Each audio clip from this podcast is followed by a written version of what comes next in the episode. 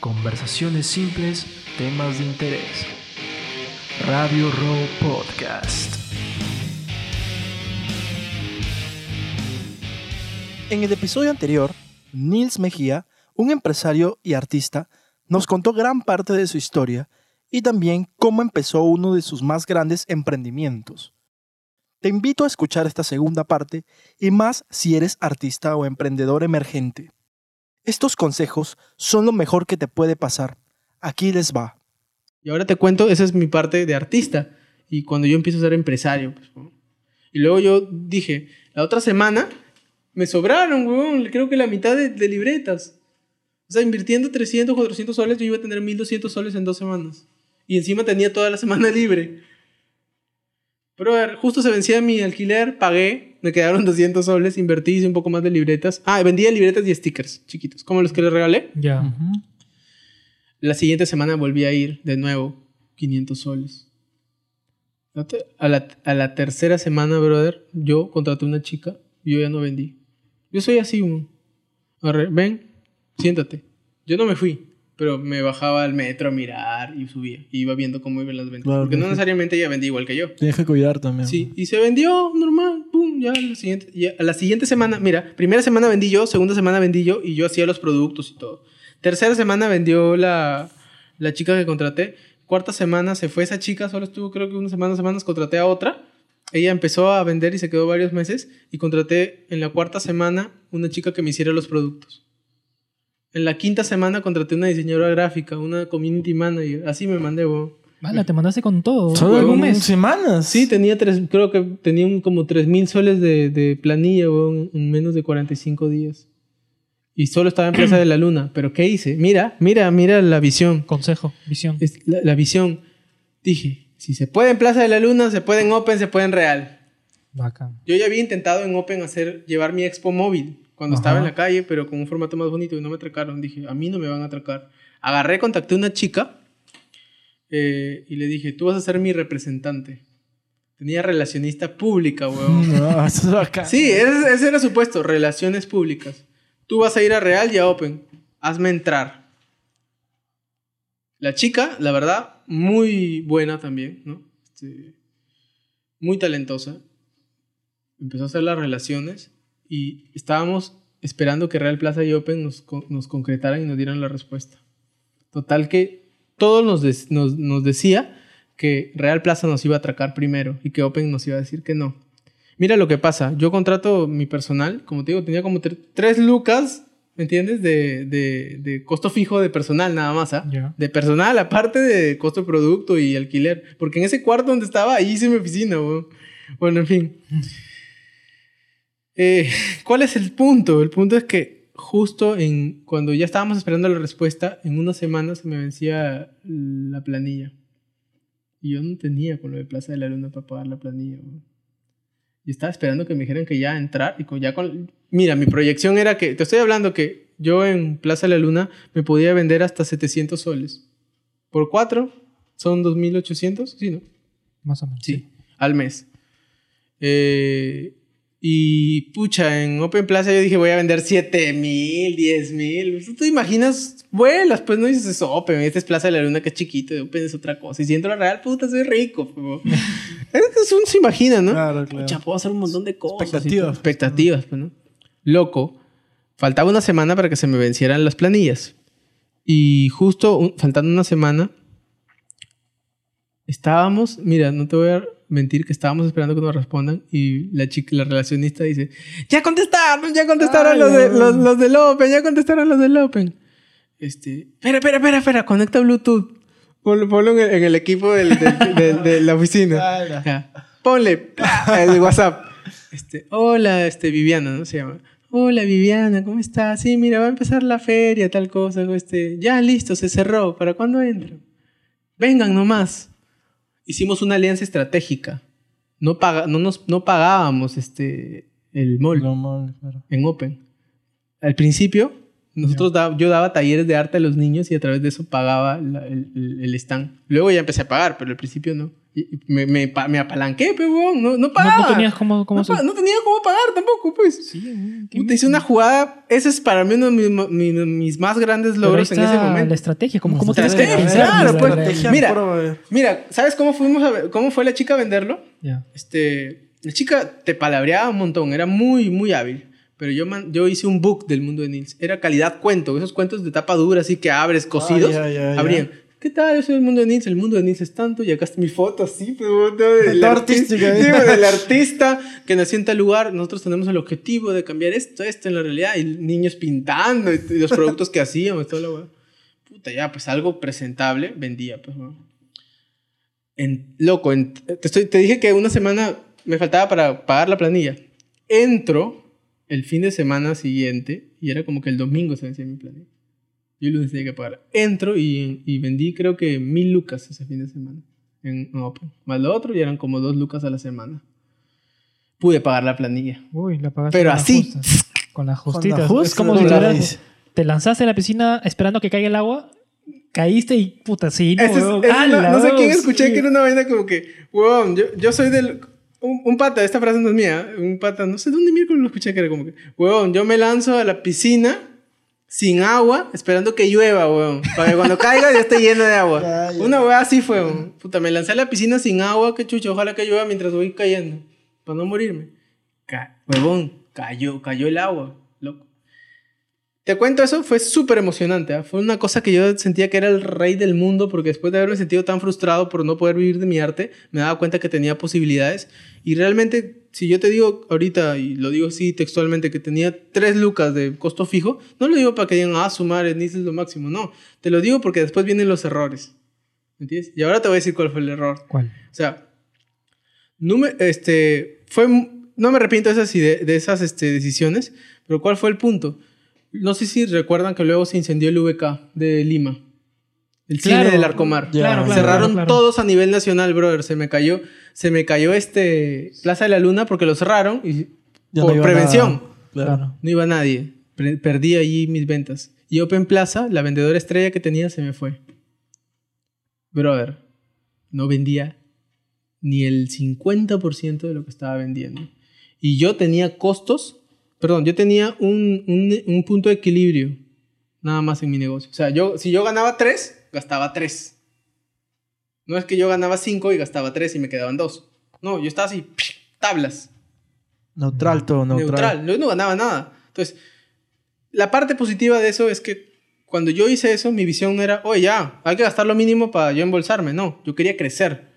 Yo tenía que invertir en un personal que me manejara la página de Facebook, invertía. Tenía que invertir en un pata que me cortara el cartón, invertía. Porque para mí esa es mi visión de negocio. Y eso sí, lo digo, está bien para crecer. Pero cuando empecé, el escenario me jugó en contra porque esa cerrada del VK fue como de 3, 4 meses que cerró el de acá de Piura. Pucha, se me bajaron las ventas, se me fue la otra chica, me endeudé y tuve que pagarle a esa gente lo- el último mes en 3 meses fraccionado. ¿Tú te imaginas tener 6, 7 personas cobrándote sin experiencia de manejo de pago de deuda? Es una locura, loco. Consejo para los emprendedores, porque también hay que saber pagar las deudas, ¿no? Yo pagué todo. Mira, te cuento que tal vez mis trabajadores, que algunos me deben odiar por ahí, pero les pagué. Te cuento qué hice.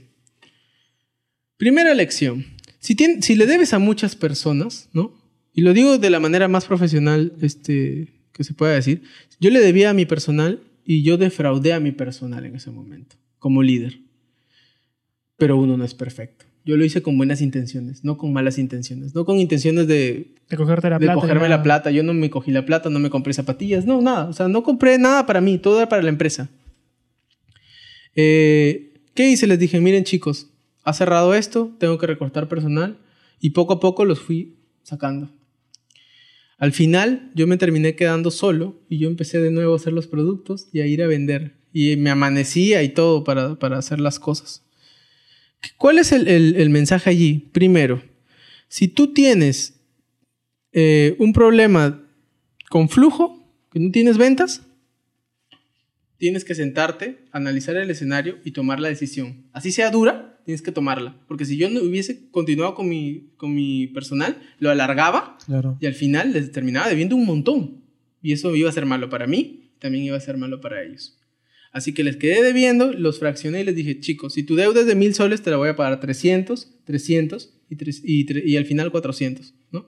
Eso fue, yo me acuerdo que en agosto, entonces fue septiembre, no, septiembre, fue octubre, noviembre y diciembre que tenía que pagar las deudas. Fraccioné una deuda de casi 10 mil soles, una deuda de casi 10 mil soles en tres meses. Se fueron todos, te cuento que trabajé esos tres meses y veía que mi plata llegaba y se iba. En Navidad vendí, vendí un montón de producto y el 30, el, el- después de Navidad ya no se vendía nada porque la gente compra y ya después ya no va a los malls casi. Sí, ya. Mira, vendí todo, le pagué todo a mi personal y me faltaba pagar 300 soles a una chica y vendí mi iPhone, pero yo dije este año lo termino sin deudas. Y pagué con esos 300 soles que vendí, rematé mi iPhone, le pagué, me quedé con cero y me fui a dormir el 31. No celebro yo el 31 hace muchos años. ¿no? Fui a dormir en, en paz, ¿me entiendes? Sin pero, deudas. pero derrotado porque yo vi cómo vendía tanto en mi primera Navidad en Open Plaza, que estaba cerrado Plaza de la Luna, y todo se fue por mis empleados. Me siento muy bien de haberles pagado, eso sí te soy sincero, pero sí sentí que, que aprendí y que me golpeó la vida en ese momento, ¿no? Pero bueno, ¿cuál es el, el- el- el mensaje? El mensaje en ese punto es, esta falta de experiencia como emprendedor me hizo tener un, un costo fijo muy alto que ante cualquier variabilidad que existe en el mundo me tumbó. ¿Me entiendes? Entonces, hoy en día no soy una persona que anda con miedo, pero sí tengo un poco más de cuidado porque al fin y al cabo las personas que trabajan para ti están a tu cargo y ellas necesitan a fin de mes un sueldo. Y no, y no, es, no es tan fácil decir, espérame un mes más, porque ¿qué hacen ellos con sus familias? ¿Qué hacen ellos con sus gastos? etc. sí, Entonces, yo ahí aprendí a ser responsable con mi personal. Si escuchan esto, ¿no? Con muchos de ellos me hablo normal ahora, ¿no? Pero algunos se resintieron, ¿no? Las disculpas del caso. No fue intencional, estoy tratando de explicarles ahora esto. Incluso Navidad, pues no celebré, no me compré nada, nada por el estilo, para pagarles y tuve que vender mi iPhone a fin de año y estuve Mm, Te sin celular. sin celular todavía. Estuve sin celular tres, cuatro meses que mi mamá de pena me regaló un celular que no usaba. Pero arranqué el año en cero y empecé a crecer. Empecé a trabajar, trabajar, trabajar, trabajar. Y otra vez contraté gente más responsable. Y tenía varias personas, tres, cuatro, cinco personas trabajando conmigo, pero Ya lo, responsable. lo primero te sirvió como experiencia. ¿no? Claro, pues. El costo para mí no fue el dinero en esta experiencia. El costo fue haberle quedado mal a mi personal. Y te soy sincero, el equipo que tenía al inicio era un equipo A1. Logramos grandes cosas, pero los perdí por esta inexperiencia. Experiencia. Bueno, pero experiencia. falta experiencia, ¿no? Claro, ¿no? pero ¿Nunca, nunca para- viste el modo de asesorarte de otras personas que estén en... O sea, que hayan pasado por lo que tú hayas pasado? Mira, siempre he querido, pero a veces, o sea, siento que no encuentro la, la persona que así como que me capte y diga, pucha, quiero aprender de este pata. O sea, la verdad, siempre he sido por libros, capacitándome, ¿no? Muy pocas personas me han sorprendido, porque, o sea, mi, como, bueno, hace un rato antes creo de empezar les decía, yo en esa época tenía una visión de negocio a largo plazo, por eso es que yo no me agarré ni un sol de lo que ganaba. No hice ingresos 100 y costos 70 para ganarme 30. No, para mí era 100, 100 porque era meterle plata los tres primeros años para tener capital, reinvertir y luego que la organización se maneje de una manera sustentable. No tener que estar yo ahí, ahí, ahí, ahí. Pero en fin, o sea, el tema es que crecimos, eh, trabajamos con lo de Open, creamos un sistema en el que las chicas contaban las historias. Mira, te digo lo que, lo, lo que logramos con ese sistema. La gente iba, escuchaba las historias y se ponía a llorar. No Ya llegabas en un plano emocional más fuerte. Sí, pero era un entrenamiento loco que era una locura para las chicas. O sea, era como que en nuestras reuniones de ventas tenías a la de Plaza, en Plaza de la Luna eran dos turnos y en, y en Open Plaza eran tres chicas, eran cinco chicas de ventas en total. Era como que estábamos sentados y se paraba Juanita y empezaba a explicar la obra. No, así no. Esta palabra no la uses, usa esta. Y todos eran perfectas contando las historias en las obras que tenían contenido romántico, iban a veces enamorados y te compraban una estampilla de un sol, ya, no importaba. Nosotros queríamos vender todo lo que pudiéramos. y los enamorados escuchaban la historia de la voz de la chica, se miraban, y se besaban. ¿En serio? no te lo puedo creer. Sí, ya, ya Era como es llegar a un punto, más, fuerte. No, Estás era- tocando el alma de las personas. Sí, es que ese era el objetivo, pues. Sí. Y la gente, y así como había gente que te compraba una estampilla, había gente que oh, sacaba 100 soles y te compraba todas las libretas que le Tú no les vendías una estampilla, les vendías las, la experiencia que ellos vivían en ese momento, ¿no? Y eso fue gracias a lo de la calle, cuando les contábamos este, Sí. las cosas. Entonces yo ahí diversifiqué. Teníamos blogs de tres tamaños, cuadernos universitarios, libretas de, de dos o tres tamaños también, eh, pines, llaveros, stickers, cuadritos. De Tenía cer- todo, de todo para... cerca para- de 25 productos. O sea, no, 25 presentaciones, porque había productos que eran el mismo pero diferentes tamaños. Pucha, y vendíamos y fue una locura. Esa fue también una época muy hermosa porque, o sea, mira, a mí una de las cosas que más orgullo me ha dado es saber que puedo dar puestos de trabajo.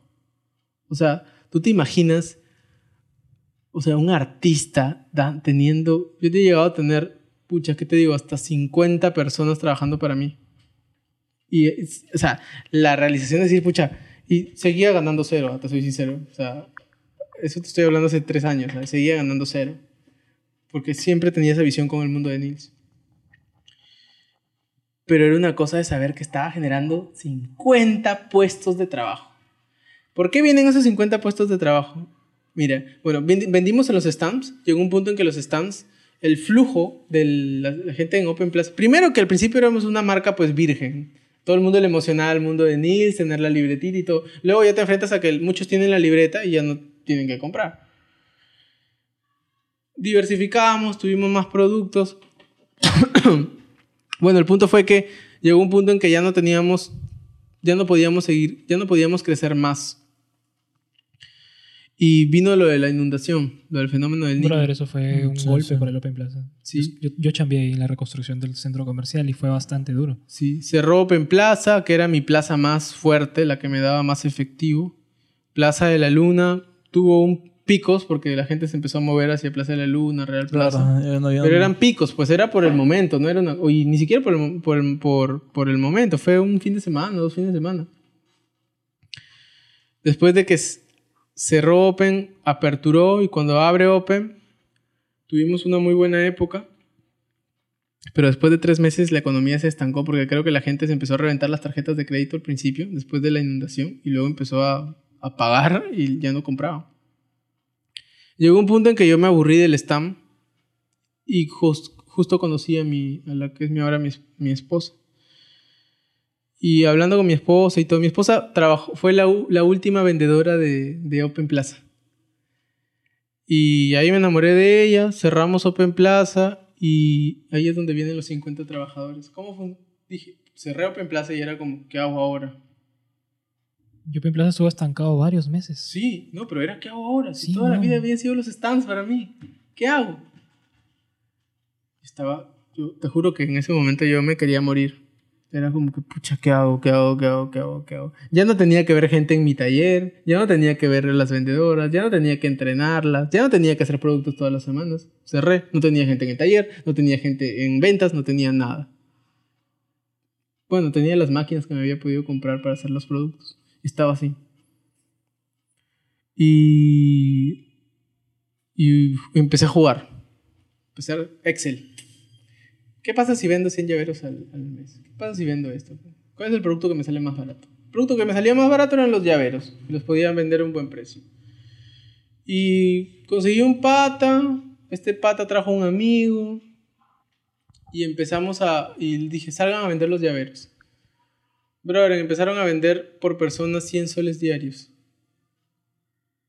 Eso multiplícalo por 35, 40 personas. Wow. Ya, wow, nuevamente el wow. Pero ahí tú decías que no ganabas nada y volvías a invertir todo lo ganado. Ya, ahí- no, ahí, ahí sí, este, ahí sí, fue, eso fue así después de 3, 4 años del mundo ninja. Ahí sí disfruté, pero, o sea, dije, a las miércoles, voy a disfrutar. Conocí a mi esposa, me iba a comer a la calle todos los días. Uf, salimos mucho, ¿no? ¿no? Yo no soy de fiestas, pero para comer soy bien jodido. Gastaba un montón, pero seguía con lo mismo. Trabajaba también a la par un montón. Pero invertía, en ese momento invertimos mucho en publicidad. Sí me di más gustos, me refiero, no es que me tiré toda la plata, ¿no? Pero este, pero ¿cuál fue el punto? Que con estas personas la rotación de personal era tremenda. Llegaba uno, vendía, el- vendía en la calle una semana y luego se, se iba. Y eh, no resistí y cerré. Y cerré porque es imposible, o sea, que tengas un trabajador, lo entrenes todo y dure una semana, pues. Y no por tu culpa, porque lo trataste mal o algo, sino porque es difícil vender en la calle y por más que los entrenes y todo, porque tenía un pata que hasta los entrenaba y toda la vaina, o sea, resistieron, se iban, era insostenible. Era muy este, rentable, pero por la otra parte era inviable eh, operativamente. Sí, porque hay bastantes este, grupos que hacen esto, ¿no? Como los Yus o esos que van. Ah, sí, como las redes, tocan, o sea, hola, ¿qué tal? ¿Cómo No, pero no, nosotros no lo hacíamos y contábamos de historia también, ¿no? Pero, pero bueno, pucha, cerré y ahí estuve como un año, un año estancado y no sé, creo que estoy hablando mucho que ustedes quieren decir algo. No, Dale, normal, ¿no? dale, brother. Normal, de verdad sí. que tu historia está bastante Sí, chévere. es como que estás contando bastantes experiencias y estrategias también, eh, aparte Sí, del la ide- negocio, ¿no? sí, bueno, a mí me gusta contar la estrategia porque el- cualquiera puede estar en la misma situación y le sirve, ¿no? Claro. Y eh, ah, bueno, después de, de- de esto del mundo de Neil, ya llegaste a un punto de que, como dices tú, ya no podías crecer poco, nada, ya no podías crecer más, ¿no? El Claro. aspecto creativo, creo, en ese, en O sea, en los stands ya no podía vender más porque dependía mucho del flujo que había en el mall. Claro. ¿Entiendes? Entonces yo, yo luego cambié a las calles donde ya no dependía del, del flujo. Yo me podía ir a un lugar donde pasaba Claro. mucha gente o así. Pero la gente no le gusta vender en la calle. Mis vendedores no duraban y Por el mismo hecho que no le gustaba vender en la Claro, calle. era muy difícil. Sí. Entonces ¿Y cómo nació Picolina? ahí es donde entra el punto, pues. Cierro y yo he estado más o menos un año y medio deprimido. Un año y medio deprimido. Ten- por suerte tenía algo de ahorros. Pero he estado más o menos un año de, medio deprimido, que no significa que estaba echado en mi cama. No, no, no llego a ese nivel de depresión porque soy muy activo. Pero sí estaba, pues, que no encontraba solución para el mundo de Nils. Y yo en esa época estaba obsesionado con el mundo de Nils. ¿Qué aprendizaje puedo dar de esta época en la que me deprimí? Tres cosas, creo. La primera es que uno no es lo que hace. Es importante lo que haces. Yo ahora sé que es importante lo que hago. Me encanta ser artista, me encanta ser empresario, pero si mañana mi empresa quiebra, si mañana me, me cae un piano encima de las manos y ya no puedo pintar, yo no voy a ser infeliz por eso. Yo soy feliz porque estoy vivo. Yo soy feliz porque puedo hacer cosas, aún así fuera parapléjico, puedo pensar. Uno es feliz porque lo decide. Y eso es algo que me ha tomado mucho tiempo entenderlo. O sea, no es que porque tú, y no es porque tú, porque te pase, o sea, mejor dicho, no es por el exterior, es por el interior. Y créeme que es mucho más profundo que eso. No es como que, ah, ya entendí que es el interior. No, tienes que haber sufrido cosas para entender, ¿no? Entonces, yo perdí mi empresa en ese momento, prácticamente quebré, estaba en nada, no tenía movimiento, no tenía ventas. Y yo sentía que yo me había destruido. Pero no era yo, era una empresa. mm.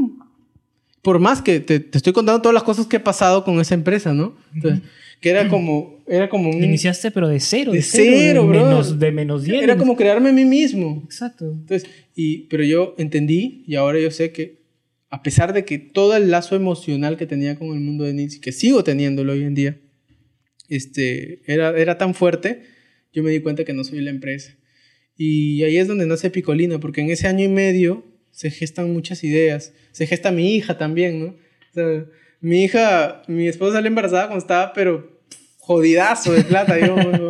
Entonces, y justo me amisté con mi papá, volví a vivir a mi casa, mi esposa también se fue a vivir conmigo a mi casa, fue una oportunidad para... Mira, esta época de depresión fue una oportunidad para reencontrarme con mi familia, porque antes yo paraba trabajando, o sea, paraba en el mall, paraba... ¿Por qué te digo que la gente se besaba? Porque yo estaba ahí mirando. Yo no solté los stands hasta que no me di cuenta que el sistema funcionaba. Bueno, en fin, me amisté con mi papá, me este, pude volver a tener una relación más cercana, pude volver a vivir con, con, mi, con, con mi mascota, que es mi perrita, que tiene como siete años, porque la había dejado en la casa de mi mamá y no me la podía llevar en ese momento. Eh, me conecté nuevamente con mi familia y Picolina nace. Bueno, antes de entrar a Picolina, lo que quiero decir es que yo ahora, yo ahora soy una empresa multimarcas. ¿no? Pero nace Picolina, la primera, la primera marca que nace en esta nueva aventura que he emprendido es Picolina. Porque cuando con el mundo de Nils yo algo que hice que fue positivo, ¿no? Y que hoy me ha permitido crecer también fue comprarme las máquinas para hacer los productos. Porque no me gustaba que otros hicieran mi producto porque no cumplían con mis expectativas en cuanto a calidad. Entonces, yo empecé yendo a un pata que me anillaba la libreta. Yo empecé yendo a un pata que me imprimía el diseño de la libreta. ¿Puedes traer un, pasarme una libreta? Dale, dale, pasa. Yo empecé yendo a donde un pata que me cortara las hojas. Yo- ¿Me entiendes? Entonces, todos, varias personas me dan servicio para obtener este producto final. Primero me compré la máquina para anillar. Te pongo un ejemplo. Me costaba dos soles por unidad anillar una libreta. Eso me cobraban. Lo bajé a 35 centavos comprándome la máquina. Costo. Costos fijos. Ahora, la, el imp- luego empecé con lo de la hoja. Me compré una máquina para imprimir las hojas que me salía más o menos barato, bajé el costo. Luego, lo más caro, la máquina que más caro me costó para imprimir el diseño. Que es un adhesivo, ¿no? full color. Entonces me compré todas mis máquinas y cuando yo quebré con el mundo inicio, o sea, yo no quebré de una manera financiera, quebré de una manera operativa, en el sentido de que yo ya no podía seguir vendiendo, no tenía cómo seguir generando efectivo, pero no tenía deudas, yo no quebré con deudas. No sé si me dejó entender. Sí, sí, sí, claro, claro, claro. Entonces, este, yo tenía mis máquinas, tenía todo. Entonces mi esposo un día me dice, amor, mira, este, yo sé que lo del mundo de Nils es tu corazón y has luchado tanto. Y mi esposa sabe, pues, porque también ha trabajado conmigo. Pero, ¿y si hacemos productos para empresas? Si ya tenemos todas las máquinas. O sea, la libreta es lo mismo, solamente que en vez del mundo de Nils tiene que decir este, no sé, No, la, la la Curacao. ¿no? Claro, dependiendo de la empresa. Claro, y la portada tiene que tener el logo de la Curacao y le agregas unas cositas para que se vea bonita. Le dije, no, porque yo tengo que sacar adelante el mundo de Nis, tengo que enfocarme porque... porque Terco ahí. ¿eh? Claro, porque el que, el que mucho abarca poco aprieta. Y vivía frustrado. Este, ya, amor, sí tienes razón. Mi, mi esposa es muy, muy, muy, este, Muy paciente muy contigo. paciente conmigo. Soy bueno. Puta, y este, y así una vez me, me dice, amor, quieren hacer una, quieren unas, li- quieren ve- 30 libretas personalizadas, un amigo de una empresa. Bueno, ya, pues. Mi primer pedido fue de 30 libretas, cuadernos A5, ¿no? Que son el doble de esto. Pucha, que. Ah, no, no, no, no. Antes de eso empezamos a hacer llaveros destapador. Ya, Yo vendía del mundo de Nils con logos. Ya empecé a vender. No me, como te digo, a mí no me mueve el dinero. Si hubiese sido por el dinero, hubiese hecho cambio y empecé, pucha, empecé a ganar, y empecé a ganar plata. Y estaba deprimido, ¿ah? Empecé a ganar plata, empecé a ganar plata, empezamos a hacer cuadernos, empezamos a hacer calendarios. Mi esposa panzona en, en- casi para Navidad, así, ayudándome a engrapar los calendarios y todo. ¿Entiendes? No se me va a quitar jamás la, la, la imagen de la mente. Entonces eso fue, no sé, hace dos años, no sé. Y el siguiente año le dije, a la miércoles le dije, arrancamos, creemos una marca, no teníamos una marca y simplemente empezamos a aprovechar las oportunidades. Ya, tenemos que ponerle un nombre que sea pegajoso, ¿verdad? Picolina, Picolina es una de las perritas que más he querido, que murió hace años. Picolina en ita- es, es italiano, creo, y este, es chiquita, ¿Mm? ¿no? Picolina, un como el Picolini, el, el- Claro, claro, claro. claro. chiquito, un- Picolina, este, y lo conceptualizamos como un estudio gráfico, o sea, tú quieres hacer tus cuadernos, ya pues, pero te voy a diseñar la portada, te voy a hacer algo especial para ti y te voy a cobrar por el diseño. ¿no? Entonces, como yo manejaba diseño gráfico, empecé a hacerle eso a empresas. Y así empezamos y empezamos a abarcar un poco más de mercado, un poco más de mercado. Ahorramos un poco y nos mudamos de la casa de mi papá y alquilamos un departamento. Y en nuestro departamento, en la sala, y empezamos. Dije, ya, otra vez, me encanta tener empleados. Vamos a tener un equipo. Una persona que haga los productos y una chica que diseñe. A mí me gusta diseñar, pero para mí, para otros, realmente no lo disfruto. Es más complicado. Sí, no, no tengo tanta paciencia. Empezamos, bla, bla, bla, bla, bla. Ok, hagamos ot- Le dije, este, amor, me, han pedido, me están pidiendo libretas con las fotos de los enamorados. Ok, aguántate. Estrategia. Hagamos otra marca. Porque no podemos vender acá corporativo y poner fotos de enamorados y bla, bla. Muy difícil la comunicación digital con eso. Para la publicidad no me va a servir. Creamos otra marca, que es Ada Cadabra, que es una marca que vende productos personalizados. Desde un sticker personalizado hasta un tomatodo, un cuadro. Pero productos que yo fabrico con máquinas, o sea, no cosas tanto manuales. Una libreta, un cuaderno, lo que tú quieras. Pero ya, pues, un cuaderno te puede valer hasta 150 soles en Ada Cadabra. el margen es altísimo. 150 soles un cuaderno más Joder, bacán. ¿no? O sea, con detalles que te piden con cosas. Eh, una libreta como esta te cuesta 28 soles y puedes ponerle la foto de tu enamorado y todo lo que quieras y te la entrego en 24 horas. ¿Entiendes? Pero en el corporativo, una libreta así puede valer, no sé, ¿qué te digo? 10, 12 soles. Si es que me piden 1000, 200, 500. Por la cantidad. bro. Ya, pero más que la cantidad eran los mercados. Público objetivo. Esa es una lección. Tienes que saber muy bien tu público objetivo. No quieres venderla a todo el mundo. Y si quieres venderla a todo el mundo, estrategia multimarcas. Te voy a explicar por qué hoy sí soy una persona mucho más exitosa que antes.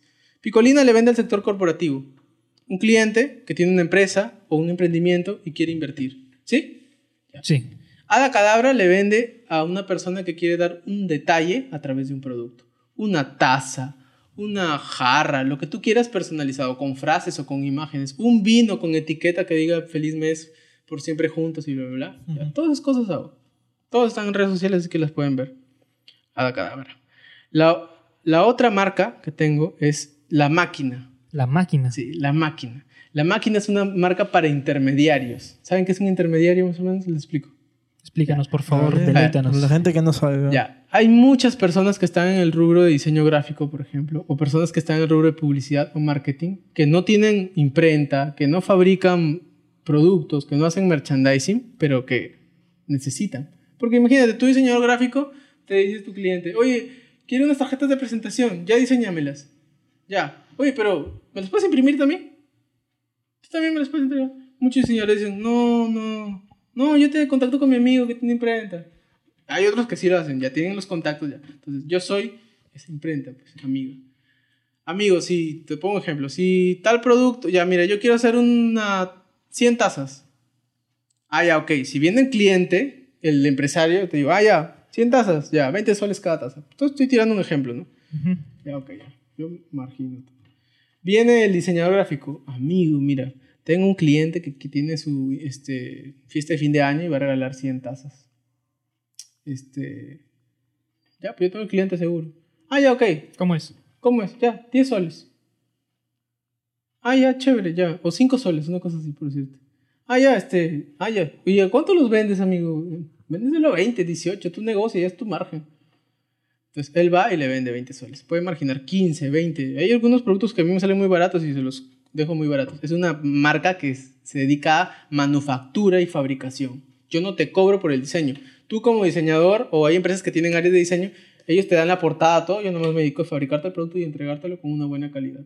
Es más, tengo aliados que van a mi taller y empiezan a filmar. Acá estoy, es- estamos haciendo tazas en mi máquina. Y no tienen máquina, pues, este, acá estamos haciendo llaveros, verdad. Y no tienen máquina de llavero, no tienen imprenta, nada. Pero yo le digo, brother, con que tú vendas tu taller, ven, yo les beso el pie a tus clientes, digo que soy tu empleado, me da igual.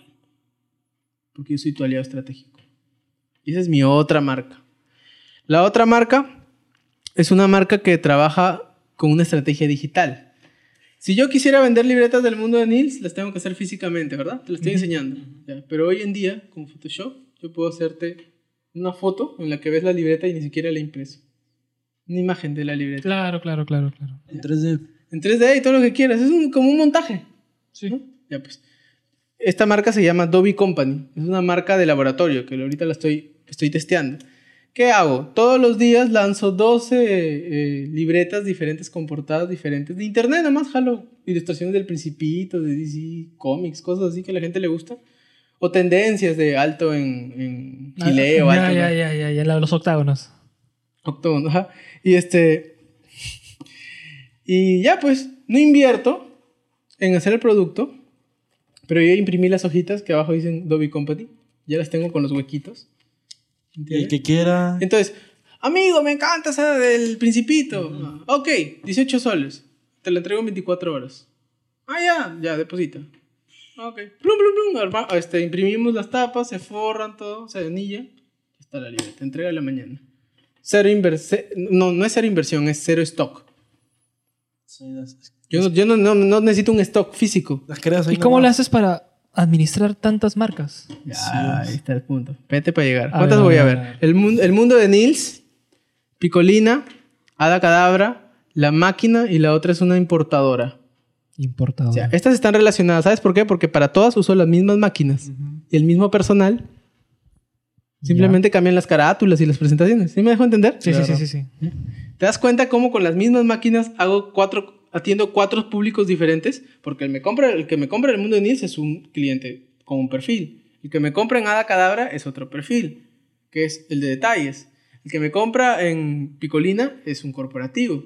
Y el que me compra en Dobby Company es el comprador por impulso.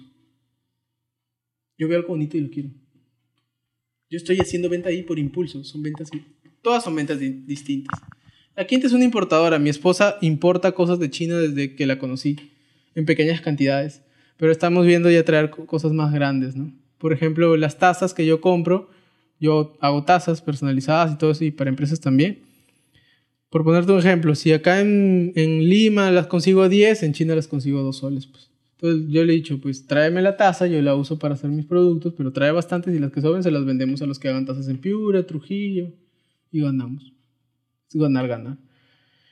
Traer otras cosas que mi esposa siempre, siempre ha traído y tengo otras marcas. Quiero hacer una marca de comida para perros ahorita porque tengo perros. Me encantan los perros. Quiero hacer una marca de suculentas. ¿Has visto esas plantitas ¿Cuáles? que venden ahora? Como cactus. así? Ah, ya, las, las mini plantas. Las mini y plantas. están de moda. Están de To- moda, pero quiero hacer algo un concepto un tanto distinto con eso. Eh, tengo ideas, muchas ideas de negocio. Quiero hacer un periódico. Eh, y cómo logro administrar todas esas marcas. Bueno, lo primero es darle la buena noticia de que el mundo de Nils se levantó. ¿Cómo logré levantarlo al final? Para poder levantar al mundo de Nils tuve que haberme levantado yo primero. Y estas otras marcas que he creado me levantaron el ánimo. Pero aún así yo seguía con, tengo que revivir el mundo de Nils, tengo que revivirlo. Estas marcas me ayudaron a, a crecer económicamente y de pronto el mundo de Nils me sobró mercadería eh, y empecé a mandarlas a amigos y conocidos del- el- en Perú. Arequipa, Trujillo, yo, yo ponía mi plata para mandarlas. Y algunos empezaron a tener mercado y ahora tengo distribuidores. Tengo, te soy sincero, solo tengo tres distribuidores ahorita. Pero la, la proyección es tener distribuidores en todo el Perú. Pero ya tengo distribuidores que se venden mil soles al mes. Para haber no vendido nada, ya hay ingreso. Ya se está empezando a mover. Y funciona porque es saludable, la gente le doy el producto al por mayor, ellos lo venden y ahora estoy sacando nuevos productos. Fijo, te cae un flujo de dinero un flujo. todos los no es lo que yo ganaba antes con el mundo de Nils, pero la estrategia multimarca me ha ayudado a tener algo más seguro, porque es cuando... Te voy a un ejemplo. Hada Cadabra para el Día del Padre, el Día de la Madre, full, Rayos. ¿me entiendes? Este, Picolina ahorita, que es campaña navideña, full también, porque todo el mundo quiere cosas para regalar en las empresas a fin de año. Claro. ¿Entiendes? Dobby Company es... Hay semanas que vende bastante porque de repente la gente le gustó el tema y se compró. Y solo estamos con las libretas. Ahorita queremos empezar con tazas también con fotomontaje, eh, llaveros, etc. el importador es un negocio que en verdad siempre ha dado todos los meses. De mi- es algo de mi esposa. Y, este, y la máquina también ahorita está creciendo muchísimo. Es una marca que tiene más o Oficialmente la marca, bueno, preoficialmente, porque, o sea, estoy trabajando con intermediarios hace más o menos tres meses, cuatro meses.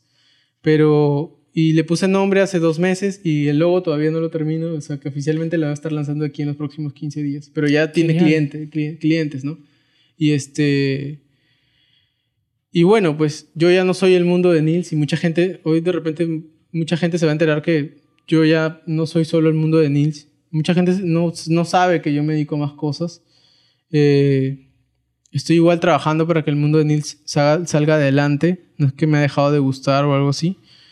Pero esta estrategia me ha permitido no solamente tener mayor eh, estabilidad económica, sino también aprender más cosas, ¿no?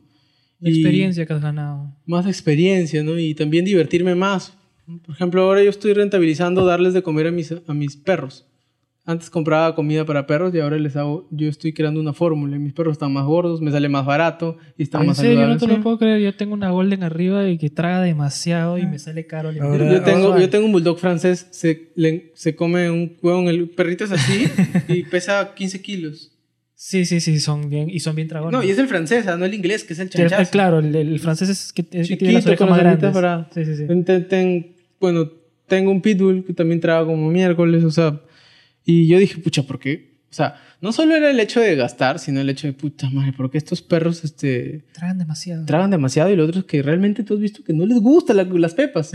no lo disfrutan. O sea, ponle un pedazo de carne hasta lo se lo la comen ya porque ya está Ya, ahí. ¿qué me queda, ¿Qué pues, me no? queda? Y tengo Sí, que comer esa huevada. son- pues. Los perros son diferentes. eh. Sí, y este, ya lo he rentabilizado, estoy al 50% del testeo porque tengo que ver, o sea, no vas a ver consecuencias en la salud o alguna cosa así en Claro. un mes, ¿no? Tiene que haber especialistas que analicen. todo También, eso, ¿no? Este, estoy en esa, que es una marca que quiero lanzar. Eh, quiero lanzar también ahorita, que lo voy a hacer en estos próximos 15 días, una marca de bodoques. Mm, Se me ocurrió hacer como que el bodoque monstruo. Ah, el O sea, hacer un bodoque grandazo. Ya. ¿Me entiendes? Que te cueste, no sé, 15 soles, 20 soles. Una cosa chévere así. Y que te lo envíen a tu casa. ¿no? Pero que sea el bodoque monstruo. ¿no? Claro, ahorita que se viene el verano sería un boom, ¿ah? Es interesante todo, en serio, lo que nos has contado, porque es como que eres emprendedor multifacético. Tiene bastantes ideas y es esto es, es demasiado pro, ¿no? Esto se nos ha pasado el Sí, tiempo. estamos, a- estamos haciendo una hora y media de conversación, literal. ¡Hala! Sí, ah, Sí, weón. Así que parece que este capítulo tal vez lo dividamos en dos, porque nadie se va a zampar una hora y media en el podcast. ¿no? Así que, pucha, en serio, ha sido... Pero de verdad que chévere. tu Eh. ¿qué te- Incluso mejor porque creo que un capítulo sale una semana y la gente ya como que ya quiere escuchar el segundo capítulo. Claro, y va, a ser interesante porque aquí vas a, van a aprender bastante de tus estrategias, ¿no? De ese, Bueno. ese, ese crecimiento que es demasiado, como dice, en parte increíble y bastante interesante. ¿no? Y Bueno, en realidad siempre ha sido hacer plata de la nada, ¿no? Porque yo no tenía capital. eso, es- eso- eso es lo, eso es lo que llama la atención, o sea, crecer sin, con una capital bajísima, o sea, Cero, o sea, 10 soles creo que, y un sol Sí, 50 de tu hermano, Eh, o sea, Sí, no. Eso fue la historia que más me impactó. eso, eso fue como que el nacimiento, Pucha, la a mí hasta ahorita me impacta y para mí es un gancho marquetero porque cuando yo lo cuento toda la gente dice, ah, y es verdad, o sea, no te estoy exagerando, mi hermano me prestó un sol 50. Y este, gracias hermano. Eh, pero sí, o sea, mira, te digo, no, no es que yo sea talentoso, no es que sea súper inteligente, nada, simplemente tengo ganas de hacer las cosas. Y estoy diciendo abiertamente que me he deprimido un año y medio, ¿me entiendes? O sea, y en ese año y medio pude ganar, por ejemplo, estar mejor con mi familia y todo eso, pero siempre hay que querer levantarse. O sea, no rendirse, ponerse la camiseta, la camiseta con el nunca te rindas y pucha, intentar, intentar. Y también darte cuenta que no eres el carro que conduces, no eres la empresa exitosa que tienes, porque todo, absolutamente todo puede salir mal si las cosas se alinean lo suficiente. Pero eso no te debe definir. ¿no? Tampoco te debe tumbar. No, tumbar sí. Mira, la última lección que les dejo ya, Dale, que dale, es dale. una, una aprendizaje que me ha costado un montón. Es carísimo esta lección ya. Una, Es pepi- así. una pepita de oro para todos. Es una pepa de oro, loco. Mira, el, antes yo pensaba que el, el secreto era nunca rendirte, ¿ya? O sea, que te caes y, te, y, pucha, te duele todo y te levantas y sea de mal humor o molido, ¿no? No, ese no es el secreto. El verdadero secreto de la vida es caerte y levantarte de buen humor. Ese es el verdadero secreto. Porque el que de verdad es exitoso se cae y se levanta de buen humor, se levanta riéndose sinceramente diciendo, ja, ja, ja, ja, ja, ya me caí, pues hay que seguir. Porque la vida es un juego. Y esto tal vez ustedes ahorita no lo entiendan, ojalá que lo entiendan, pero pónganse la tarea de caer, no de caerse, que cuando se caigan, se levanten jugando, se levanten riéndose. Porque si no lo hacen, la vida no va a ser un éxito real. Porque realmente caerte es algo normal, es parte de la vida. Si se caen, tienen que levantarse, pero no solo levantarse, sino levantarse riéndose. Porque ese es el verdadero éxito. El que de verdad está diciendo eso es un juego, perdí, puedo seguir adelante. Todo puede mejorar si realmente te lo propones. Wow. Wow, ese Bastante, consejo es...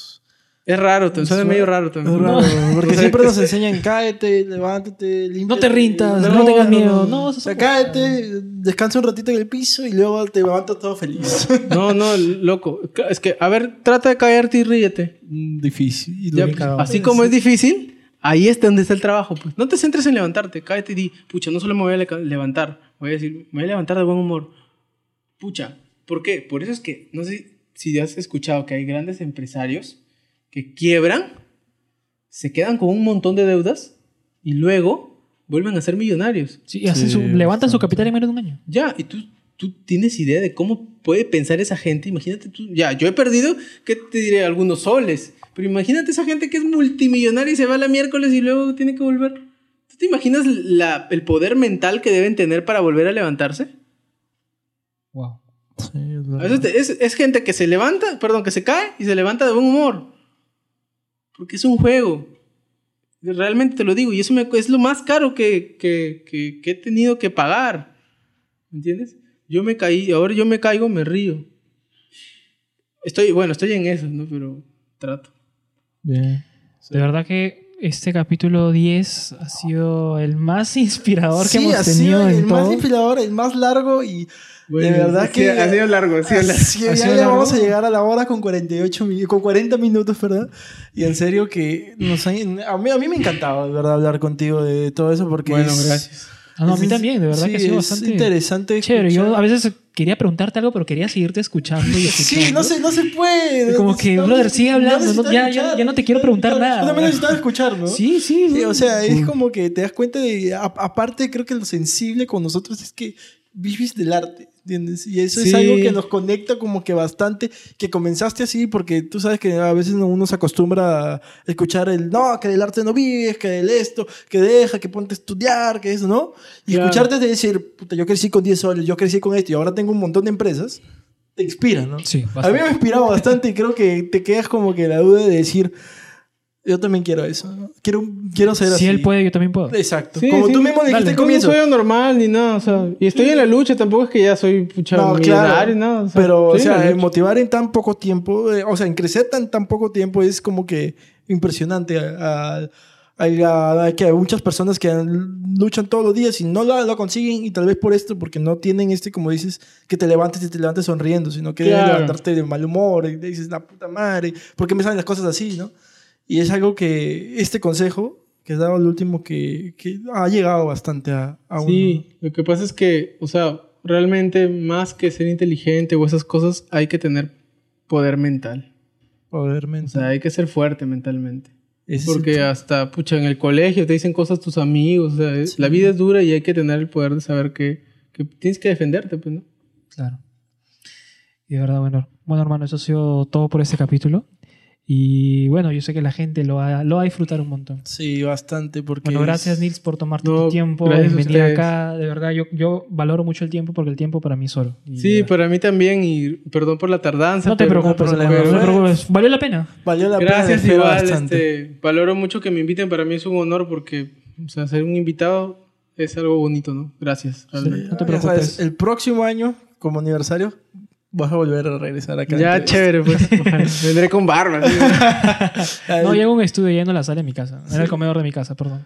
Bueno, muchas gracias por escucharnos y espérenos en el capítulo 11. Y ya saben, nuestro contenido va a estar en Spotify, iTunes. En y Google Podcast y también. en Google Podcast y en todas las plataformas que vamos a ir comunicando en las redes sociales. Bueno, síganos en Instagram como Radio Roll Podcast. Siga a Enrique como Enrique.andrés. A mí como Miroa95. ¿Y A tú? mí como nils.mejía en Instagram. Listo. Ya saben, muchachos. Cuídense y hasta pronto.